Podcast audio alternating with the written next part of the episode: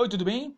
Eu sou o Seba e nesse episódio nós vamos falar sobre o sentimento que deixa todo mundo frustrado, de cabeça baixa, se achando o Zé Ruela porque não encontrou a tal da felicidade. Relaxa, não estás sozinho. Bora lá?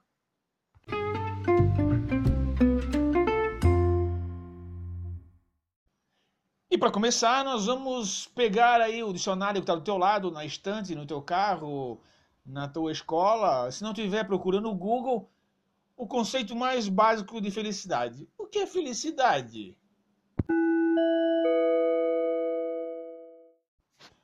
Primeiro sinônimo de felicidade: estado da pessoa feliz, satisfeita, alegre, contente.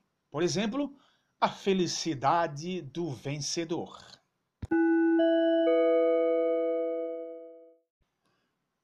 Segundo sinônimo de felicidade: satisfação, sensação real de satisfação plena, estado de contentamento.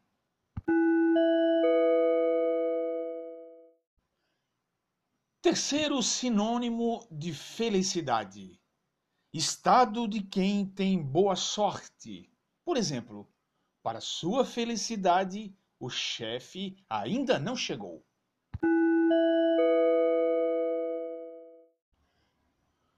Quarto e último sinônimo de felicidade: êxito, circunstância ou situação em que há sucesso.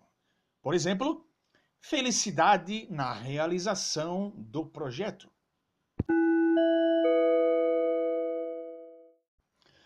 E agora nós vamos falar um pouquinho sobre o conceito de felicidade sob o ponto de vista dos filósofos.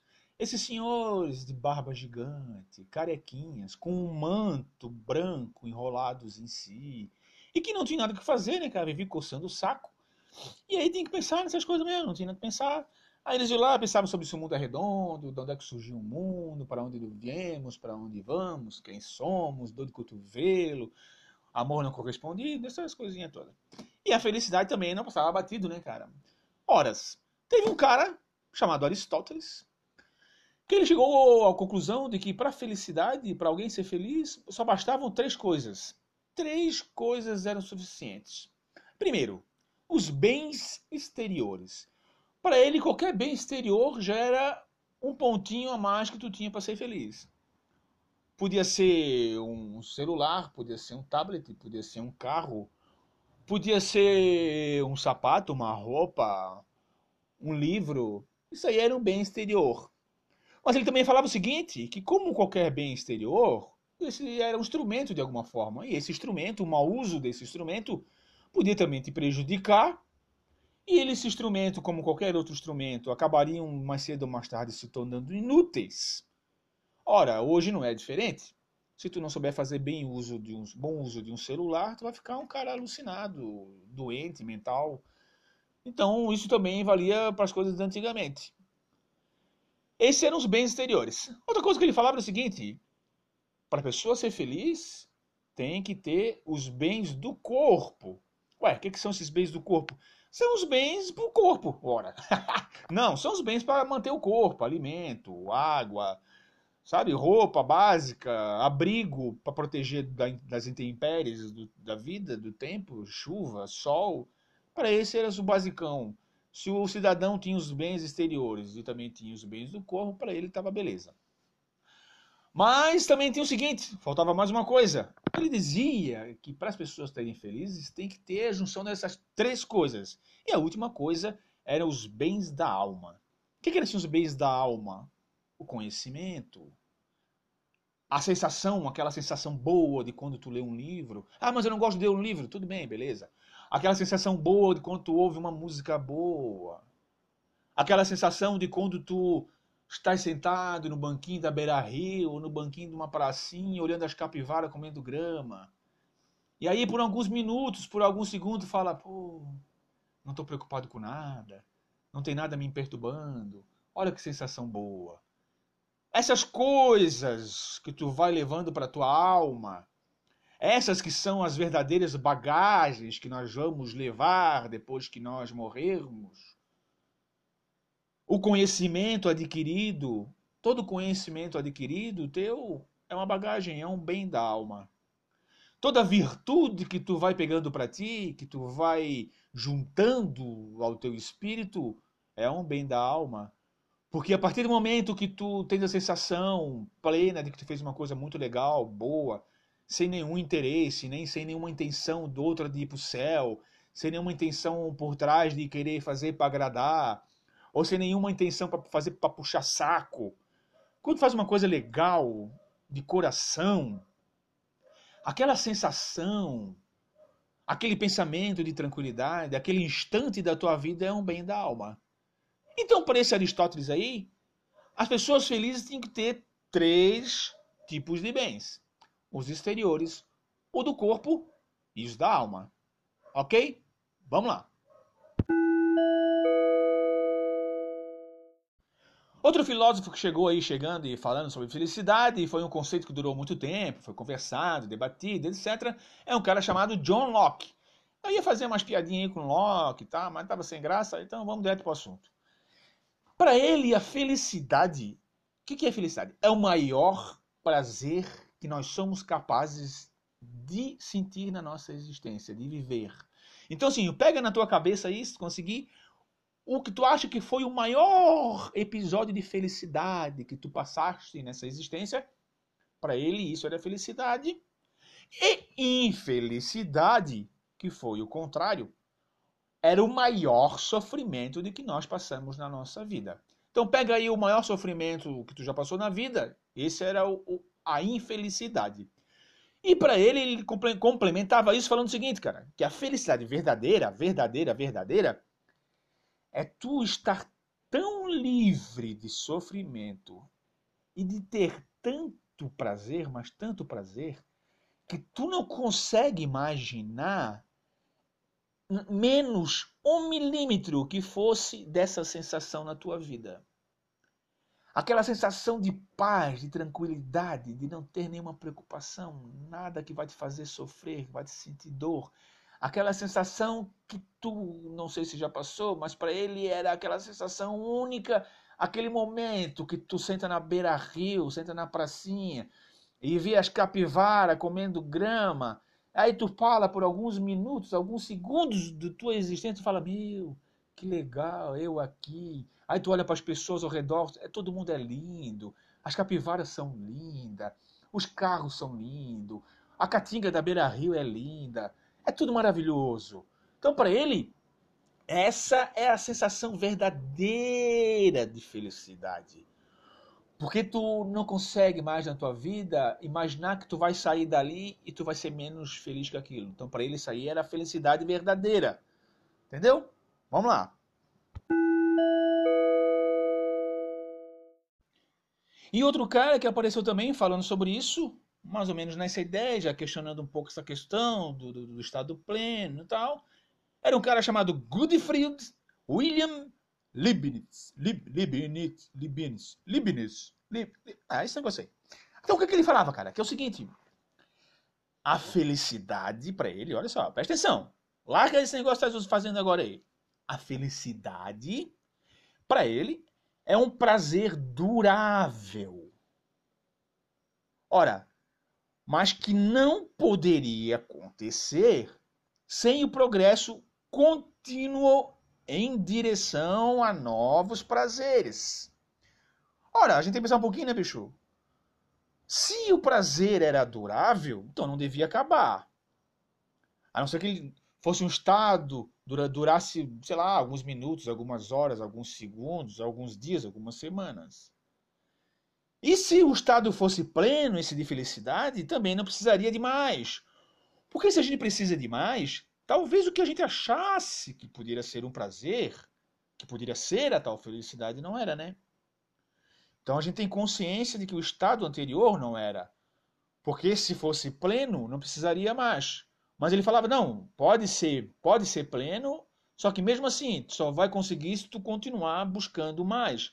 Se tu vai acontecer outros progressos, outras coisas, outras buscas, outros acontecimentos que vão te dar novos prazeres.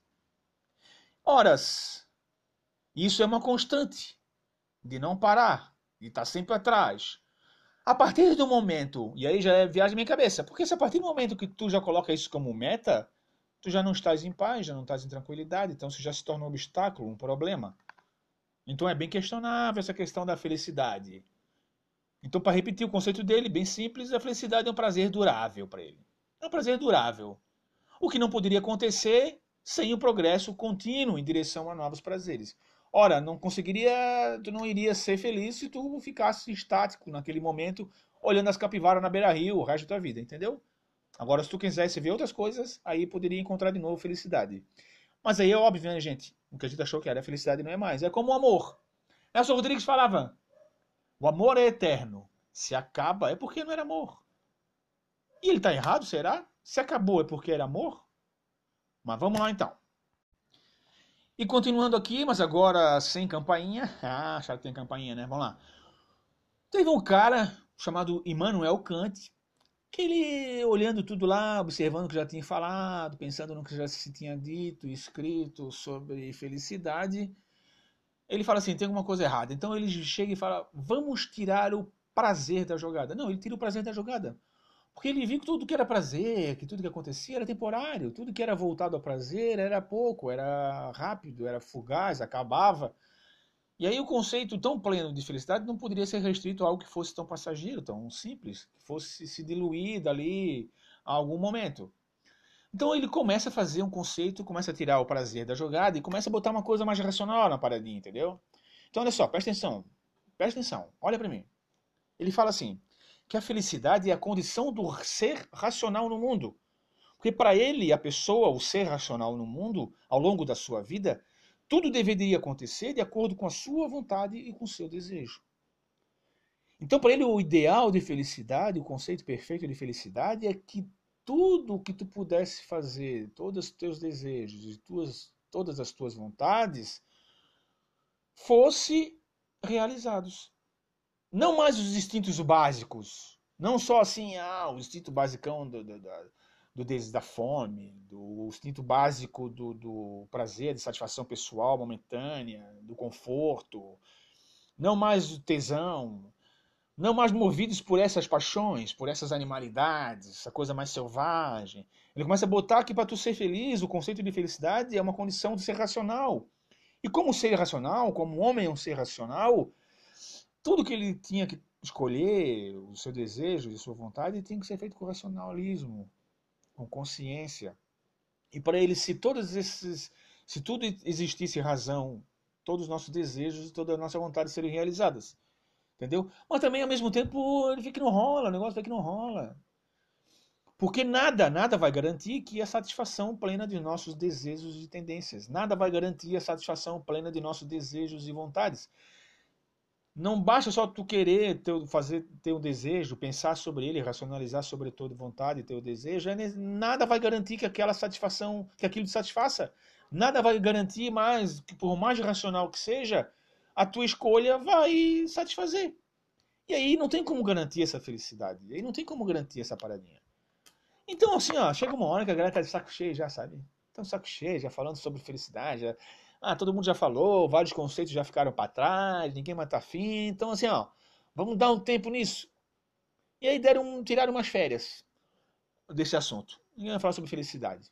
Só que ao mesmo tempo, enquanto se tira férias para pensar sobre isso, a sociedade começa a crescer, começa a rua começa a ficar maior, a tua cidade começa a ficar maior, o teu bairro começa a ficar maior, então já a sociedade vai criando uma cara de mais de compromisso, de rede, de ligação, de elo. Começa a ter mais a ideia do coletivo, começa a ter mais ideia de que tu tem que se comportar de determinada maneira, que tem que se agir de determinada maneira, porque agora são mais pessoas, tá? tu é responsável dentro da sociedade. E aí começa a acontecer o contrário, cara. Começa a acontecer sentimentos de frustração, sentimentos de insatisfação. E é sobre esse olhar agora que começa a se pensar sobre a felicidade, sobre as escolhas. Porque tudo que nós falamos de felicidade está condicionado às nossas escolhas. E aí que nós começamos a entrar um pouco mais sobre as escolhas que nós fazemos. Por que, que nós escolhemos errado? Por que, que nós insistimos no erro? Por que, que nós escolhemos? Somos movidos pelo quê? O que nos move nas escolhas que nós achamos que vai servir para a nossa felicidade, mas que acaba não servindo? E aí que a gente vai tocar para a próxima parte, beleza?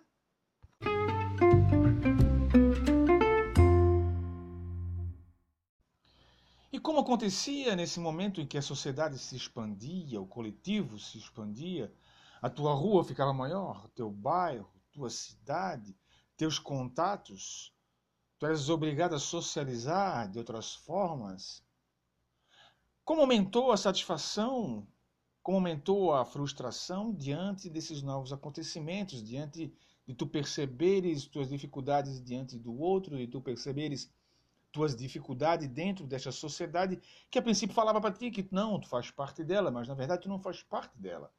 Tu não és acolhido. E aí começam algumas coisas a enfiar na nossa cabeça que tu pode tudo, que tu és um mecanismo importante dessa máquina, que as tuas escolhas definem o que tu és. Tua vida é definida pelas tuas escolhas. E aí eu pergunto para vocês, meus queridos, minhas queridas, nossas vidas são definidas pelo que escolhemos? Porque uma coisa são as nossas escolhas serem definidas pela nossa vida. Nossas escolhas serem definidas pelo momento que nos encontramos. Mais triste, mais alegre, com tesão, bêbados, com impulso químico no corpo que nos, nos induz à compra arbitrária, aí até vai, nós podemos questionar, depois vocês podem conversar, a gente pode trocar uma ideia sobre isso. Agora, a questão que eu quero saber com vocês é o seguinte: as nossas escolhas refletem a nossa vida ou elas refletem um momento passageiro em que nos encontramos? Porque a nossa verdadeira existência, a nossa integralidade como seres humanos é outra. Tanto que nossas escolhas, a maioria delas, não somos nós quem fazemos. Não somos nós que optamos claramente por fazer. Além de ter a razão sobrepujada, além de a razão, nossa razão ser jogada no lixo em vários momentos, frente aos prazeres momentâneos, existem outras coisas que vão acontecendo pelo caminho. Existem outras coisas que vão acontecendo que não estão sob nosso controle. Então a gente não pode falar simplesmente, chegar para a criatura e falar: Ó, oh, cara, tua escolha, tua vida é a tua escolha. Quando se enfia isso na cabeça da gente, é uma forma que aquele coletivo que cresceu, aquela sociedade que cresceu, ela tem de tirar o corpo fora em relação à responsabilidade que ela tem por ti. Porque da mesma forma que ela fala assim, não, tu és um mecanismo importante desse, desse, da sociedade, tu és importante, tu pode tudo, tu tem que nos, tu nos ajuda, nós não vivemos sem ti. Mas ao mesmo tempo ela te cerceia, ela te corta, ela te reprime, ela te restringe, ela não te acolhe. Então quando está no teu suposto fracasso, ela tira o corpo fora. Então é fácil falar para ti assim, não, a responsabilidade é tua, total, não tem nada a ver com isso. Tua escolha é o define a tua vida, meu amigo. E ainda, geralmente, quem fala isso tem uma carinha de riso, assim, né? Fazer o quê? É assim, tu escolheu essa merda que tu estás hoje. Mas não é bem assim.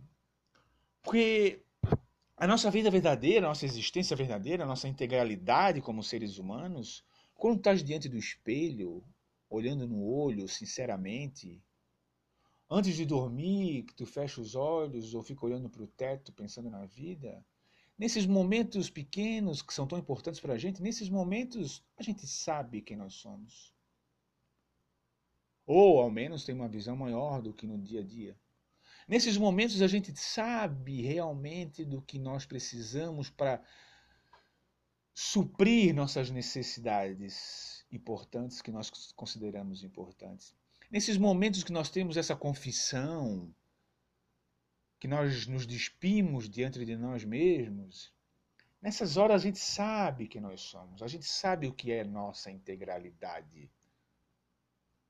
Mas daí a fazer as escolhas que vão de acordo com que esse conceito que nós temos mais claro de nós é outra história. Porque muitas vezes tu vai escolher por exemplo, tu gostarias de um atendimento médico X, mas não é possível porque é muito caro, porque não é viável. Então tu vai lá e tenta um outro atendimento médico que seja aquele caminho. E quando não tens muita saída, tu vai para um outro atendimento que não é, não tem a qualidade que tu querias. Isso é um exemplo básico de como nossas escolhas não vão de acordo com o que realmente a gente precisa, com o que realmente a gente é, com as necessidades que realmente chamam nossos ouvidos. Quando tu pensas assim, eu sei o que eu preciso exatamente do básico para viver. Eu preciso comprar isso para me alimentar, preciso essas roupas porque o inverno está chegando, por exemplo. Está chegando o inverno, eu preciso de umas roupas assim, assim, assim. Tu te planeja, tu beleza, vai lá. Quando chega na loja, aquela roupa que tu planejou, com a qualidade que tu planejou, o que era o básico, que tu achou que ia poder suprir o teu frio, dar calor para ti durante o inverno, já aumentou de preço, por exemplo. Então, teu plano já não deu para aquele lá, para aquele negócio específico. O plano A não deu. Mas daí tu pensa assim, não, tem o plano B, vou ver algo que substitua. Aí tu vai olhar e a qualidade do plano B já é bem inferior. O preço não está tão barato, não é tão caro, mas também assim, a qualidade é inferior. Mas tu vai comprar, mas sabe que vai se acabar logo, sabe que não vai dar certo, sabe que não vai durar muito tempo, vai durar pouco tempo, vai ter que mudar, aí tu fica na dúvida se tu escolhe esse que é mais barato, mas que é ruim, ou se é um outro mais caro que tu não pode comprar. E de repente tu acha meio termo. Então por aí tu já consegue ver também que tua escolha também já não foi aquilo. A tua integralidade, tu como vida, como ser humano, tinha outra ideia do que, tu, que era necessário para ti. Mas chegou na hora de escolher, chegou na hora de fazer tuas escolhas, não foi possível. Então as tuas escolhas foram possíveis, as tuas escolhas refletem a tua vida naquele momento. Naquele momento que foi adequado, que foi possível, foi escolher isso, isso e aquilo. Agora não significa que tu, porque tu escolheu isso, que a tua vida é aquilo. A tua vida é muito mais, a tua vida está no outro sentido, a outra verdade, é outro mundo, outro contexto, outra realidade, que não foi o espelho do que tu comprou. Então por aí já dá para a gente começar a questionar essa coisa de botar na cabeça dos outros ah, que a tua vida é o reflexo das tuas escolhas. Estás na merda porque tu escolheu isso.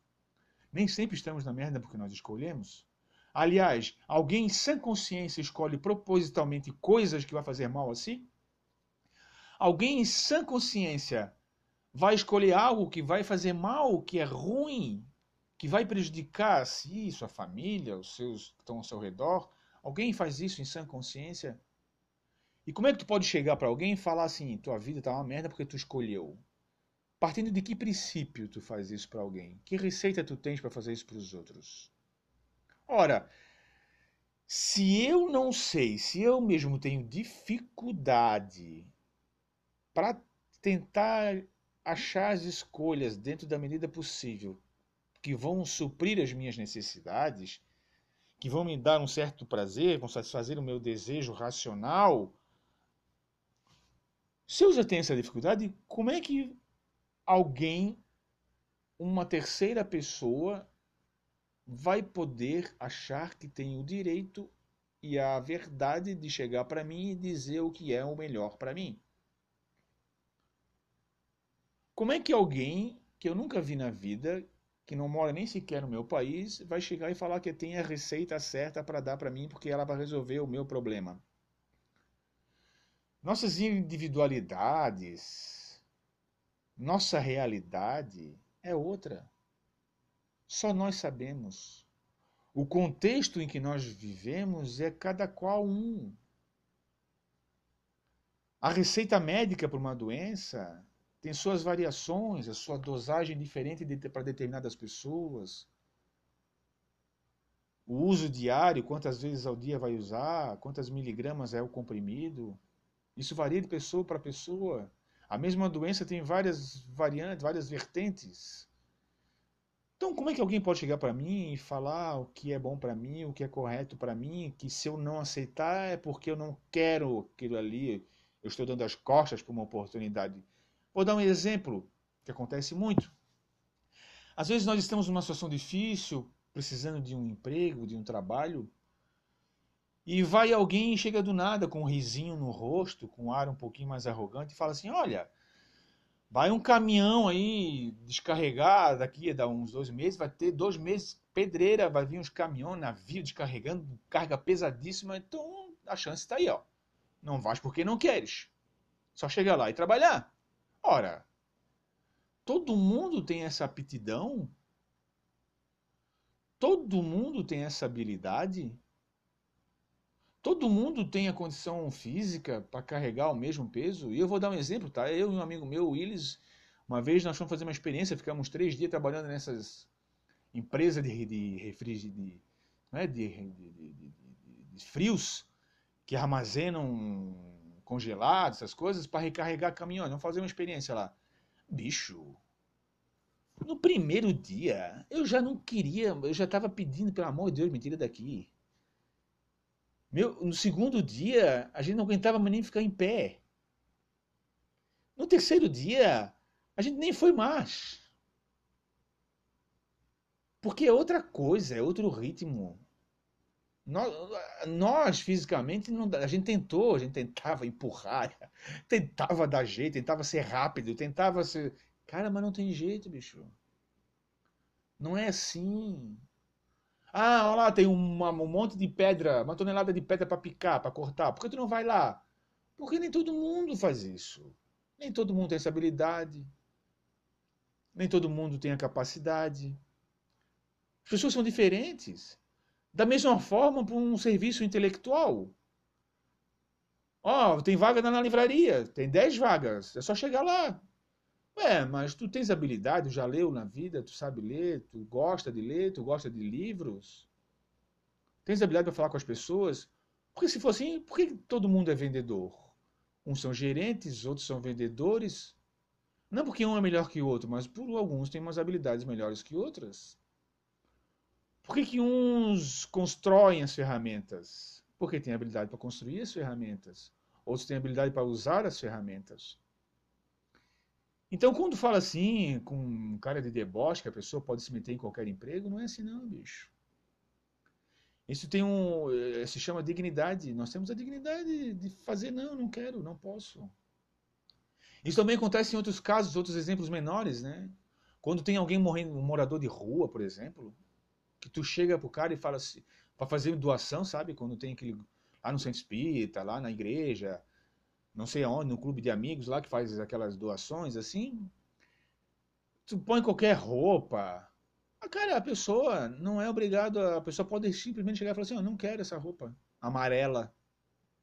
Não quero essa roupa de botão. Não gosto, não me cai bem, não me sinto bem, não me sinto à vontade." Não porque ela está morando na rua, que ela tem a obrigação de aceitar a roupa da cor que tu quiser com a estampa de um político que tu que está lá. Ah, acabou a campanha eleitoral, vou dar umas camisas de política, vou dar aquela pessoa. Ela tem a dignidade de não querer usar aquilo ali. E nós temos que respeitar essa dignidade. E as nossas escolhas são assim. Agora me diz, como é que alguém pode chegar e falar para ti o que é certo para ti? O que é o melhor para ti? Muitas vezes a necessidade nos faz fazer alguns trabalhos que a gente não gosta, que não, não queremos, mas mesmo assim a gente faz algo que está dentro do nosso alcance. Não fazemos algo impossível. E agora, como é que alguém pode lançar um livro com a receita da felicidade, o segredo da felicidade? E por que tu acha que aquilo ali servir para ti? O que serviu para ela foi naquele momento, naquele instante? E aquela pessoa que escreveu hoje, ela ainda é feliz? Serve para ela até hoje aquele exemplo? E por que vai ter que servir para ti tu vai ter que engolir, enfiar a goela abaixo? Não, meus amigos. Então por aí a gente já pode ver que existem umas outras coisas que vão influenciando nossas escolhas. O próprio fato de ter muita coisa para escolher é uma coisa que atrapalha. Mas, por exemplo, o que são essas coisas? O que acontece que a gente continua escolhendo errado? Mas o que. E quando eu digo isso, eu estou falando assim, ó, não é para continuar escolhendo errado, continuar escolhendo, não é uma justificativa para continuar escolhendo errado. Mas é para começar a se questionar, para começar a se perguntar de verdade.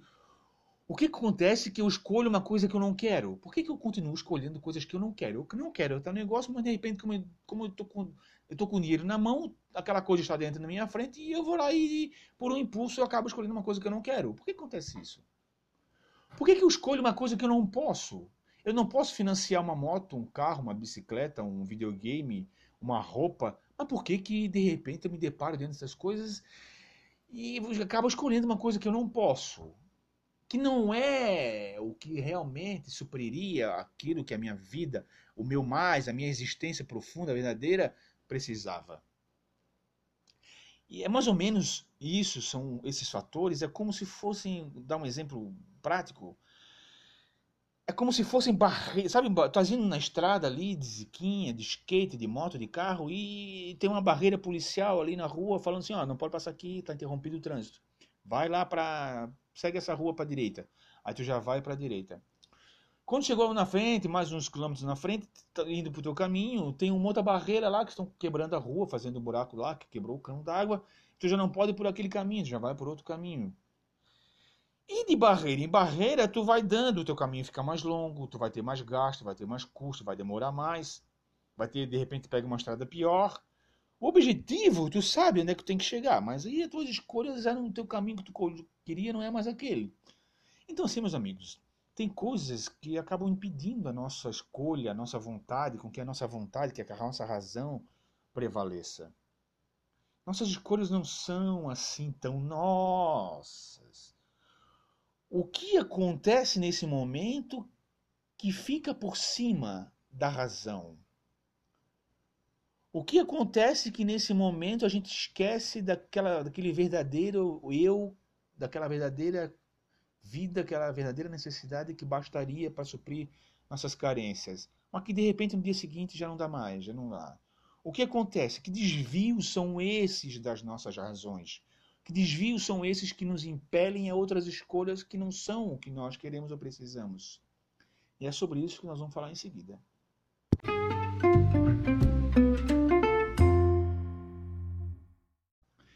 E se eu disser para ti aqui que a falta de amor pode ser uma das coisas que nos fazem cometer erros nas nossas escolhas. Tu acredita? O que, que tu acha disso? Mas não tipo amor, tens tá casado, tens tua família, tu és casada também. Estão lá vocês. Mas a pergunta é a seguinte assim, porque esse amor acontece dentro do teu lar, né? Lá no, no ferinos de futebol que tu tens, lá no beisebol que tu treina lá uma vez por semana, lá no, no, no, na missa, lá no clube, no teu trabalho. Não tem esse afeto que tens no lar, né? Então o que, que esse cara pergunta? Será que quando a gente vai escolher alguma coisa, a gente não está pensando um pouquinho no amor que nós vamos receber em consequência da coisa que a gente escolheu? Por exemplo, quando tu és amado, quando tu és objeto de amor, tu te sente objeto de preocupação. A pessoa que te ama fica preocupada contigo. Quer saber se estás bem, se ocorreu tudo certo. Quando tu és objeto de amor, a tua presença é notada. Tu chega, a pessoa que gosta de ti, que te ama, te percebe faz um sinal. Se ela não pode ali te dar um beijo, um abraço, ela dá um tchau. O corpo já toma outra postura. O rosto tem outro semblante. Será que a gente não escolhe algumas coisas pensando que a nossa presença pode ser mais notada em consequência da coisa que a gente escolheu? Por exemplo, quando nós somos objetos de amor, nosso nome é registrado pessoas sabem quem somos. Não é só mais um alguém. É o fulano, é o ciclano. Quando nós somos objetos de amor, as nossas opiniões são, são ouvidas. Não é verdade? Ela é para ser, né? Pelo menos, bicho. Se tu estás casado ou casada e tu não ouve tua mulher, tua mulher não te ouve, o teu marido não te ouve, teu marido não, não fala contigo, então tem alguma coisa errada aí, bicho. Mas era para ser. Tuas opiniões eram para ser ouvidas. E por mais que fossem discordadas, era para ser ouvidas. A opinião da pessoa que está contigo também era para ser ouvida. Porque essa é uma característica de quem ama e de quem é amado. Será que quando a gente vai escolher alguma coisa, a gente não fica pensando que as nossas opiniões, que nosso nome vai ser registrado, nossa presença vai ser notada, nossas opiniões vão ser ouvidas. Outra coisa, quando nós somos objetos de amor, nossos fracassos são tratados com indulgência. Nossos, trata nossos fracassos não são tratados com o mesmo rigor com que tratamos outros fracassos. Já perceberam isso? Nosso objeto de amor, e nós, quando somos objetos de amor, nós relevamos os seus erros, os seus fracassos. Por mais que nós achemos o absurdo, nós tentamos, nós não agimos com grosseria, com a estupidez que agiríamos com qualquer estranho há uma complacência, há uma certa indulgência, um, um alívio nos erros, nos nossos fracassos, quando a gente quando esses fracassos acontecem com quem a gente gosta, ou quando acontece conosco, alguém também é assim indulgente conosco. Já perceberam isso? Outra coisa, quando nós somos objetos de amor, as nossas necessidades são atendidas. Desde a nossa infância. Porque quando a gente é criança, a gente é amado porque a gente existe, não é porque tu tens um carro, tu é rico, tu é milionário, tu tens um bom relógio. Tu és amado porque tu és o que tu és. Tu caga na calça, tu mija, tu arrota, tu engole pelica, tu teu ranho, sai ranho pelo nariz, tu engole ele. E foda-se. A pessoa te ama igual. Tua mãe, teu pai, te amam igual. Teus queridos te amam igual. Tu tá lá comendo cocô, eles estão rindo, adorando. Mas quando a gente cresce, não, né? Quando a gente cresce, tem outras coisas envolvidas. Não pode mais fazer isso. E as pessoas não amam mais a gente da mesma forma. Já começa a ter responsabilidades. Então aí já começa a ser cobrada certas coisas. Então, as nossas necessidades, quando nós somos notados como quando nós somos objetos de amor são percebidas também. Então, juntando todas essas características, será que a gente não fica pensando nisso? No amor que nós vamos receber em consequência da nossa escolha? Eu podia comprar um carrinho mais barato. Mas eu também posso fazer uma dívidazinha um pouquinho maior. Comprar um carrinho um pouquinho melhor, porque ser melhor visto. E aí as pessoas vão me reparar, vão me notar, vão ouvir o que eu tenho a falar. E as, e as nossas necessidades serão atendidas, porque basta um estalar de dedos e tem todo mundo perguntando o que tu queres, segurando, abrindo portas. Aí esse cara pergunta isso: não é essa falta de amor que faz a gente cometer esses tipos de erros? Só que não é essa falta de amor, essa necessidade de sermos amados, de sermos objetos de amor que faz com que nós cometemos escolhas erradas. Porque quando nós somos objetos de amor, nós somos alguém. Tanto que quem conquista muito, quem tem muito, quem tem uma imagem de um suposto sucesso, um excelente carro, uma excelente roupa, uma excelente casa, uma excelente uma excelente estrutura familiar, a princípio aparente, um excelente trabalho, um grande salário, uma grande empresa. Tanto que essas pessoas são chamadas de alguém. Alguém. Este é alguém importante, este é alguém na sociedade. Agora, quem possui esse status mais baixo, como é que é chamado? Ninguém. Ninguém. Essas pessoas que são consideradas fracassadas, que não fizeram as escolhas certas diante dos outros, elas vão continuar despercebidas, seres invisíveis. Elas vão ser tratadas com grosserias. Não é verdade? Trata a mesma pessoa que cometeu o mesmo erro, um cara rico e um cara simples, comum, de classe média baixa ou pobre, ele vai ser tratado da mesma forma? Um garçom atende bem o rico e atende bem o cara que está com uma roupinha um pouco mais simples? Era para ser, né? Outra coisa que acontece, as individualidades dessas pessoas que têm um status mais baixo, elas são menosprezadas. Tipo, o rico pode ser um rico excêntrico. Fazer um monte de piada sem graça, pode ter uns cacoete, pode ter várias características na sua individualidade que todo mundo vai notar, vai falar ah, que legal, vão perceber, vão sempre repetir em rodas de conversa. Agora, as individualidades, as características das pessoas, outras de classe mais baixa, dos estados, do status mais baixo, ela é menosprezada. Suas identidades são menosprezadas. Então, quando ele fala do amor, que a falta de amor pode interferir nisso, ele está querendo dizer isso. Será que a gente não compra, não faz escolhas pensando no amor que nós vamos receber diante disso? E já que estamos falando de status, de como as pessoas nos tratam de acordo com o nosso status, nesse cara fala no livro o seguinte: tu pode ser o cara, tu pode ser o melhor arquiteto do mundo. Tu pode ser o maior escritor do mundo pode ser o maior empresário do mundo, pode ser o cara mais inteligente do mundo, o maior astrônomo do mundo. Mas se tu não exibir os símbolos de status que a sociedade quer ver,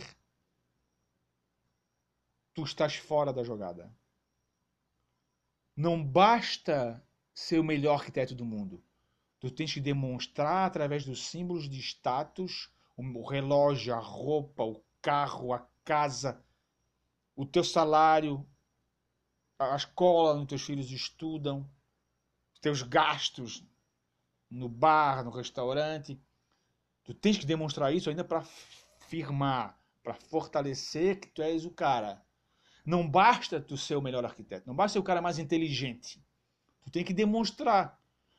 Porque tem inteligente, gente inteligente, tem empresários famosos, ricos, tem pessoas que têm posse, mas elas não demonstram na sua o seu status, elas não demonstram isso através de seus bens materiais. E a gente despreza, até confunde com outras pessoas, depois sabe quem é, oh, perdão, perdão. E assim, mesmo que tu sejas o cara, seja a baita oceanógrafa, seja a baita arquiteta, se tu não demonstrar isso, tu não estás acolhido naquele grupo. Então, tu, as coisas que tu escolhe estão ligadas diretamente a isso, de alguma forma. Sabe que não é? Sabe que é tão errado dizer isso? De que a falta de amor, a necessidade de sermos mais armados, além do nosso núcleo familiar, acaba influenciando nisso? É como se depender, a gente dependesse do outro, do amor do outro, para nos suportar. Então vamos para o próximo.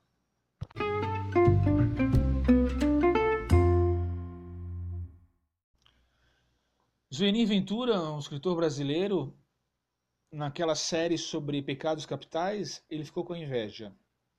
E ele começa o livro falando: não existe inveja boa. E a gente pode complementar isso, né? Não existe inveja boa.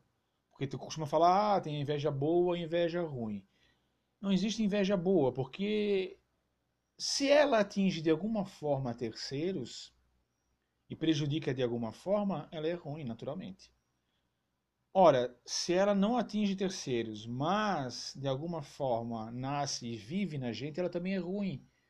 Porque o mal-estar que ela causa, o desconforto, ela fica atiçando, fica chamando, fica puxando a perna à noite. Isso também não é bom. E o Alain de Botton, esse filósofo, fala que a gente percebe essa inveja, a gente sente inveja, quando a gente percebe que a gente podia ser um pouquinho diferente e como é que a gente percebe isso? Diante das realizações superiores das pessoas que nós consideramos iguais. Olha, uma observação. Sentimos inveja diante das realizações superiores daqueles que consideramos iguais. Por exemplo, ele cita o exemplo da, de festas de ex-alunos. Ele fala que não tem lugar pior para tu perceber isso. Porque quando tem confraternização de ex-alunos, é todo mundo reparando como é que está o outro, como é que não está o outro, como é que está a vida do outro. E aí tu vai ver que o outro tem a melhor casa, e o outro teve um casamento com uma mulher maravilhosa. Porque a gente inveja pessoas. O outro tem o um melhor carro, meu Deus, ele está num emprego muito bom. Já o outro lá está com salário baita. E aí dá aquela invejinha, a gente já sai dali meio cabeça baixa, a gente já sai meio tristinho, a gente já sai com um sentimento de infelicidade, um sentimento contrário à felicidade. Mas observem, gente, que ele tem duas, duas coisas importantes. Observem que essa inveja, olha só que louco, a gente sente essa inveja mesmo que a gente não tenha perdido um único milímetro de nossas aquisições, de coisas que nós achamos importantes. Percebeu? A gente chega a sentir inveja sem mesmo ter perdido um único milímetro de coisas que nós achamos importantes. Olha só que loucura que é, que é, essa, que é a inveja.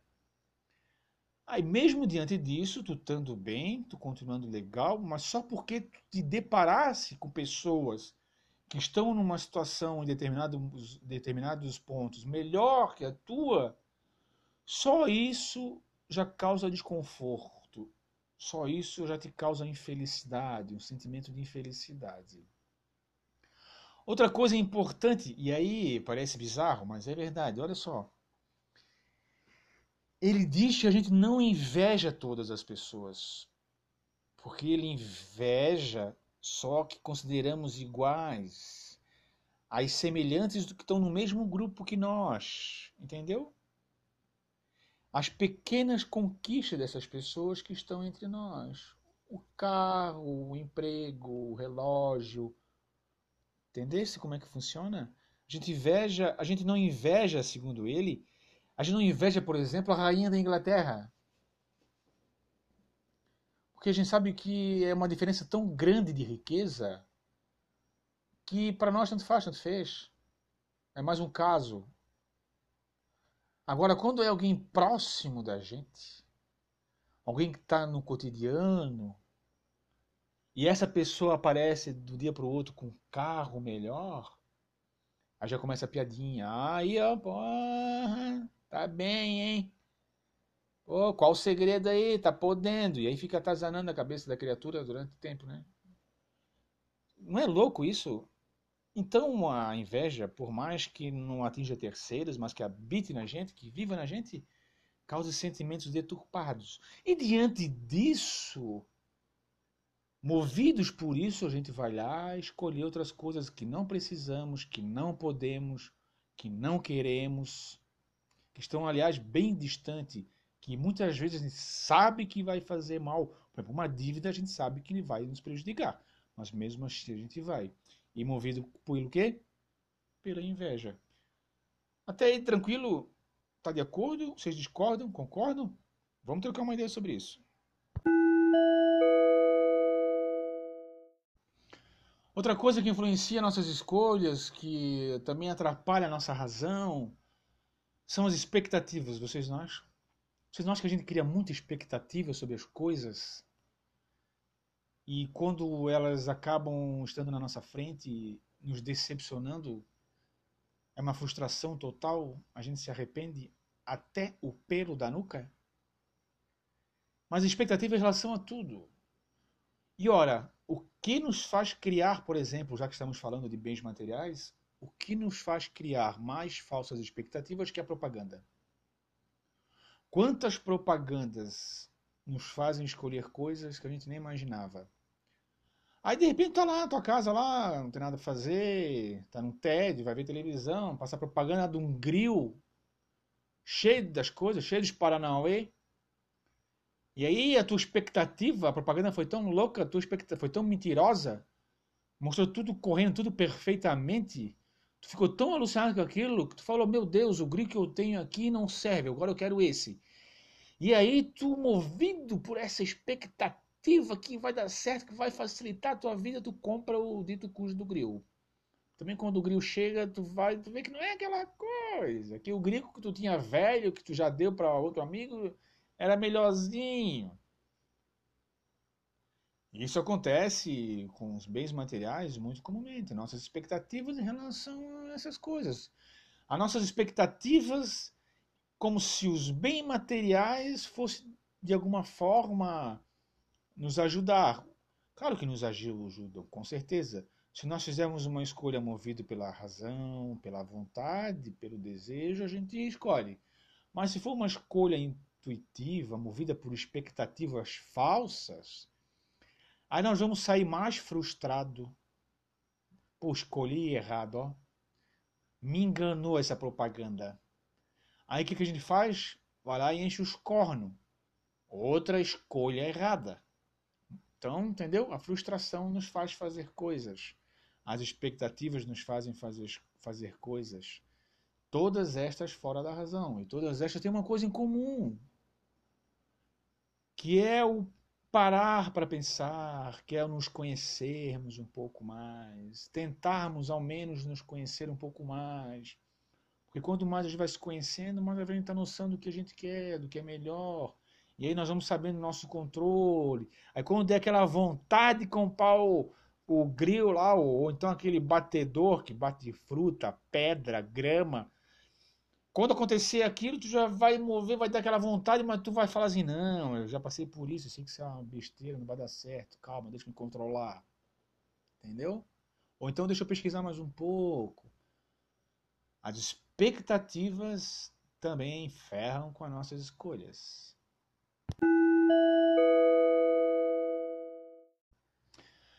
E continuando aqui, o, tem um Alain de Bouton, ele continua falando o seguinte, que tem algumas dependências, que nós somos dependentes de determinadas coisas, que também influenciam de forma muito grave as nossas escolhas.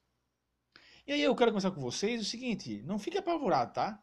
Vou falar aqui, mas uh, não fica viajando na maionese, não vai ficar brabo, desligar, fazer trombinha.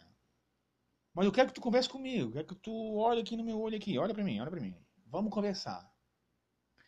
Ele fala o seguinte, aí nós vamos conversar, vamos ver se esse cara tá certo ou não, o que, que tu acha o que não acha. Eu acho que tem a ver, mas vamos ver qual é a tua opinião. O que, que ele fala? Que algumas dependências são prejudiciais. Por exemplo, nós somos dependentes de um trabalho.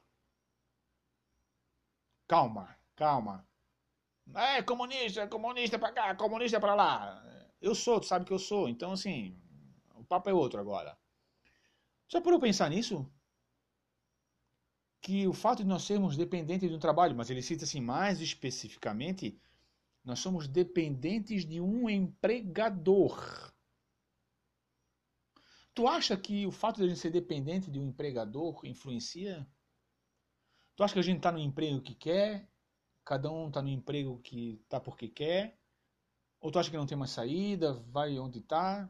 Porque assim, porque às vezes a gente está num emprego, somos, nós estamos num emprego que não era o que a gente queria, foi temporário, e aí a necessidade foi levando, outras portas foram se fechando, e quando tu viu, estavas ali. Então não tinhas mais a escolha de optar, de fazer outras coisas que tu saberia que, que seria melhor para ti. Não tivesse tantas escolhas para fazer sobre uma função, sobre um cargo, sobre um emprego, sobre um trabalho que tu saberias que tu estarias mais satisfeito.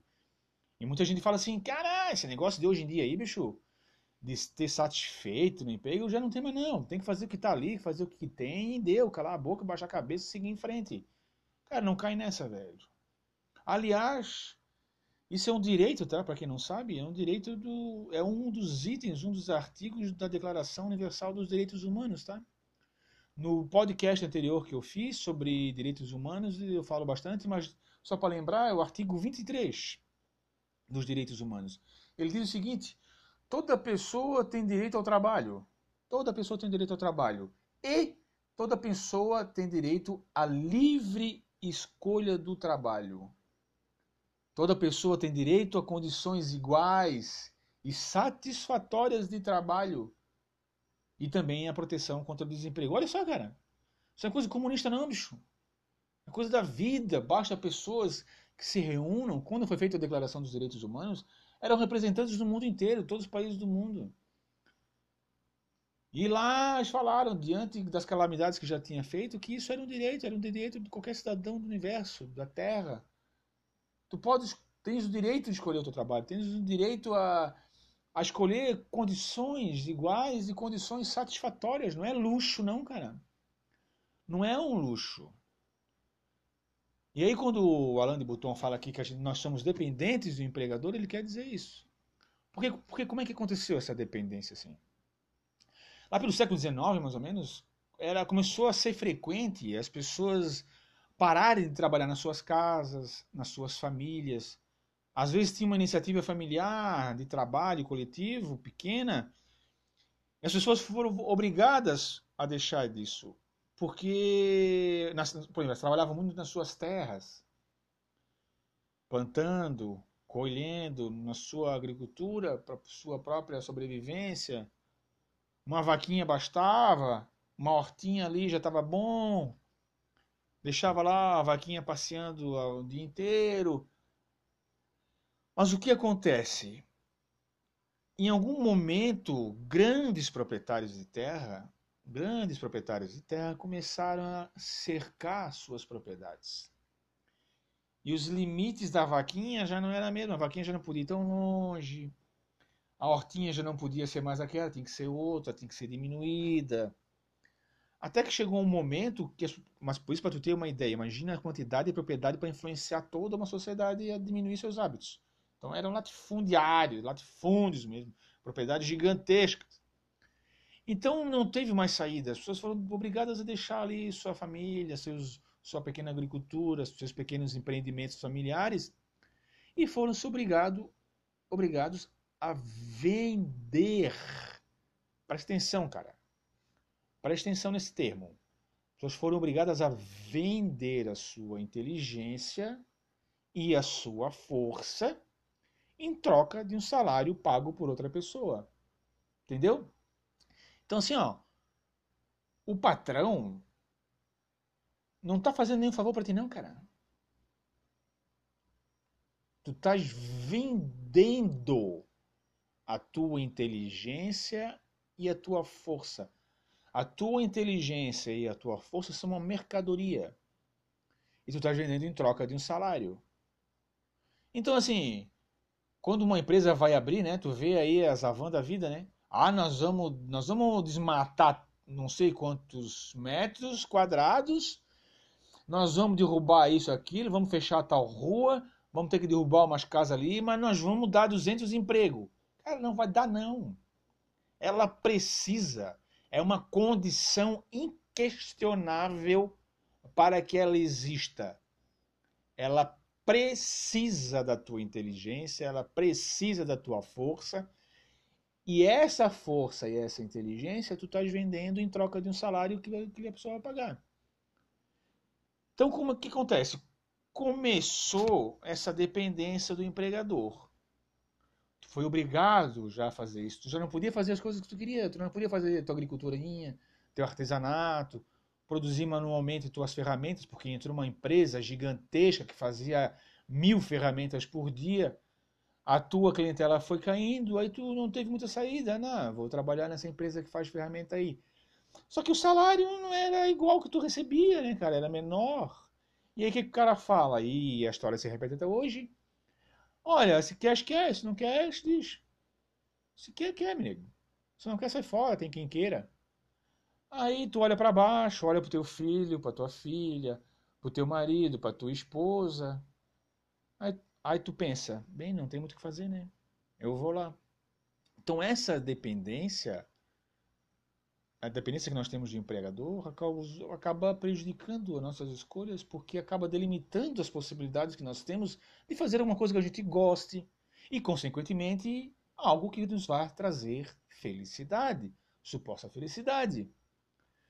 Então, quando tens a opção de fazer uma coisa que tu gosta, que tu queres, que tu ia ganhar um pouquinho mais, ou que seja um pouquinho menos, mas que ia satisfazer tuas necessidades básicas e mínimas de um lazer, etc., tu já não tens aquela ideia de felicidade tão viva assim, né? Já começa a ter mais insatisfação, começa a ficar mais triste, mais desolado. Então, quando o primeiro otário começou a cercar suas propriedades gigantescas e começou a fazer com que as pessoas fossem obrigadas a trabalhar nelas, aí não teve saída. Então aí começam os primeiros sintomas da dependência do empregador. Só que assim, não basta isso, né? Não basta só se depender do empregador. Tu também é dependente da lucratividade desse empregador, cara. Porque se o lucro dele estiver titubeando, começar a correr risco, o que acontece? Qual é a forma mais rápida e eficaz que o empregador tem de melhorar o lucro? O lucro? Demitindo, né? Então tu não é só refém do trabalho, tu já tem que trabalhar ali, naquele horário, oito horas por dia, de segunda a sexta. Tu já tem que ganhar um salário que não é, que não é aquilo tudo para ti, às vezes tem que trabalhar em dois, três empregos. E quando tu faz isso, cara, a tua frustração não deixa de fazer mais nada. Tu chega em casa e tua vida já é uma merda, tu já não tem mais papo para nada, não tem mais saco para nada. Quando tu não estás no emprego que tu não gosta, o que acontece com a maioria das pessoas, tu já tudo vira um inferno. Então, chega na empresa lá, o que acontece? Primeira coisa, tem que vender bastante, tem que vender bastante, vende muito, vende muito, vende muito, vende muito. Tem que cumprir a meta, tem que cumprir metas, cumprir metas, tem que cumprir essa meta, senão tu vai ser mandado embora. Se não vender, tu vai ser mandado embora. Não basta vender, tem que vender muito. E a cada vez mais essas metas aumentam. E aí começa. E quando o momento de crise, por exemplo, a pressão aumenta mais ainda, né?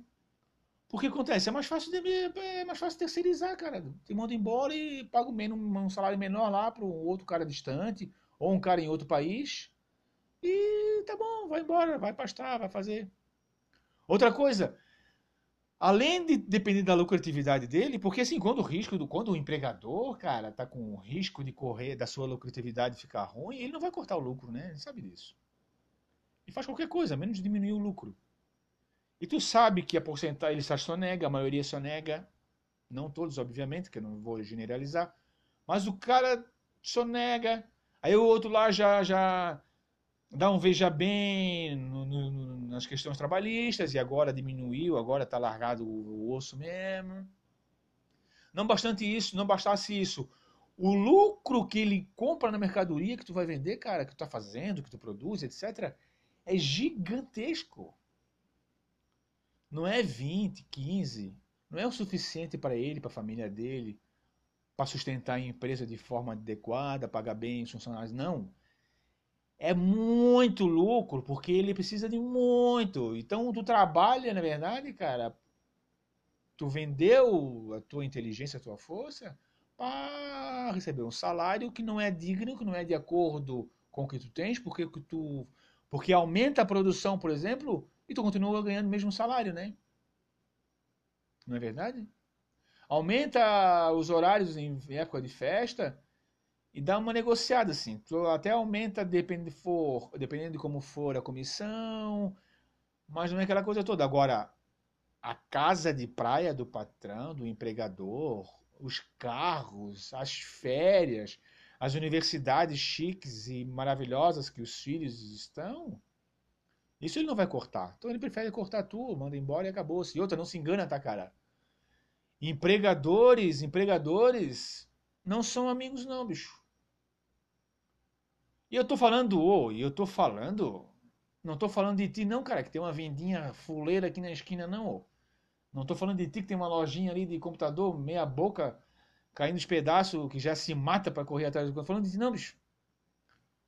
Tem coisas que dá para fazer honesto nisso também, qualquer lugar dá para ser. Agora eu tô falando dos caras mesmo, o baga mesmo, os capitalistas mesmo, não é tu classe média baixa, classe média alta aí que acha que é capitalista. Tu é mais um, cara, tu é mais um nessa engrenagem aí, tu é mais um nessa história. Aí eu quero perguntar para ti agora de boa, assim, bicho. Tu percebe que escolher não é algo assim tão fácil e simples? Dá pra gente ter uma ideia assim de que o que a gente escolhe não pode ser o que é, não pode ser definido como o que é a nossa vida, porque a nossa vida é outra coisa. Nossa vida é outra. Nossa vida é o mais, aquele mais que eu falei. Aí não bastasse tudo isso ainda, cara. Tu também é dependente da economia. Olha só, tu também depende da economia global. Olha só a viagem, bicho.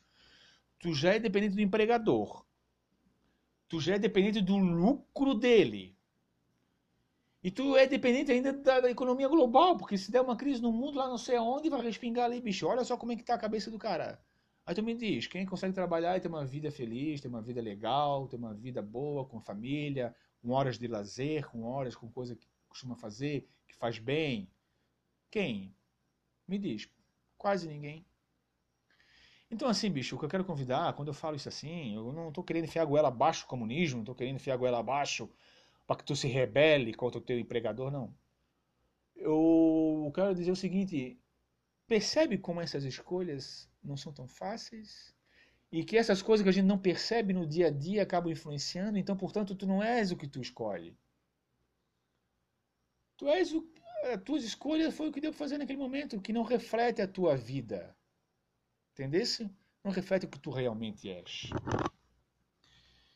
Outra coisa que nos move, o impulso, né? Isso é muito básico, né? A gente vê todo dia, né? Cara, o impulso, impulso, impulso. Eu preciso comprar uma coisa porque saiu a marca nova do tênis tal, saiu o celular novo, nem deu tempo de usar o meu velho, eu preciso, eu preciso, preciso, preciso melhor videogame, preciso melhor roupa, preciso tudo agora porque saiu, meu Deus, eu sou apaixonado por isso, vai ser legal porque eu vou poder exibir, papau. Cara, o cara não tem dinheiro para comer, não tem dinheiro para pagar a gasolina, mas tem que comprar o carro novo lá da marca X. Tudo isso que nós estamos falando até agora são coisas muito ligadas ao prazer, né? Muito ligadas ao prazer. A gente escolhe muitas coisas por impulso para satisfazer ali os momentos, só que esses momentos são passageiros. Momentos de entorpecimento dos nossos sentidos. Entendesse como é que é? Então, assim, tem algumas coisas que influenciam nossas escolhas. Não é tão fácil assim. Não é tão fácil assim. Ok? Confere.